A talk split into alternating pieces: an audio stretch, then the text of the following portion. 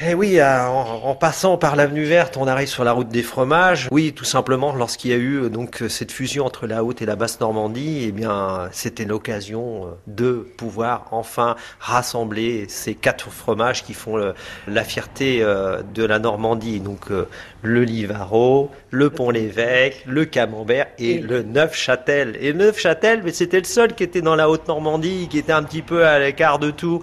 Eh bien, l'idée de la région eh bien, c'était de, faire en sorte qu'il fallait mutualiser les, quatre AOP pour euh, promouvoir ces trésors qui sont nos, nos, fromages, nos quatre fromages. Pas de point de départ ou d'arrivée, la route des fromages AOP de Normandie se présente comme un parcours libre, chacun y va, selon ses goûts et ses envies. Et ça sera encore une fois l'occasion pour les visiteurs, euh, normands et touristes, bien entendu, à déambuler à travers toute la Normandie, aller voir les producteurs. Mais il n'y a pas que des producteurs, et les crémiers sont, jouent le jeu, y compris des restaurateurs.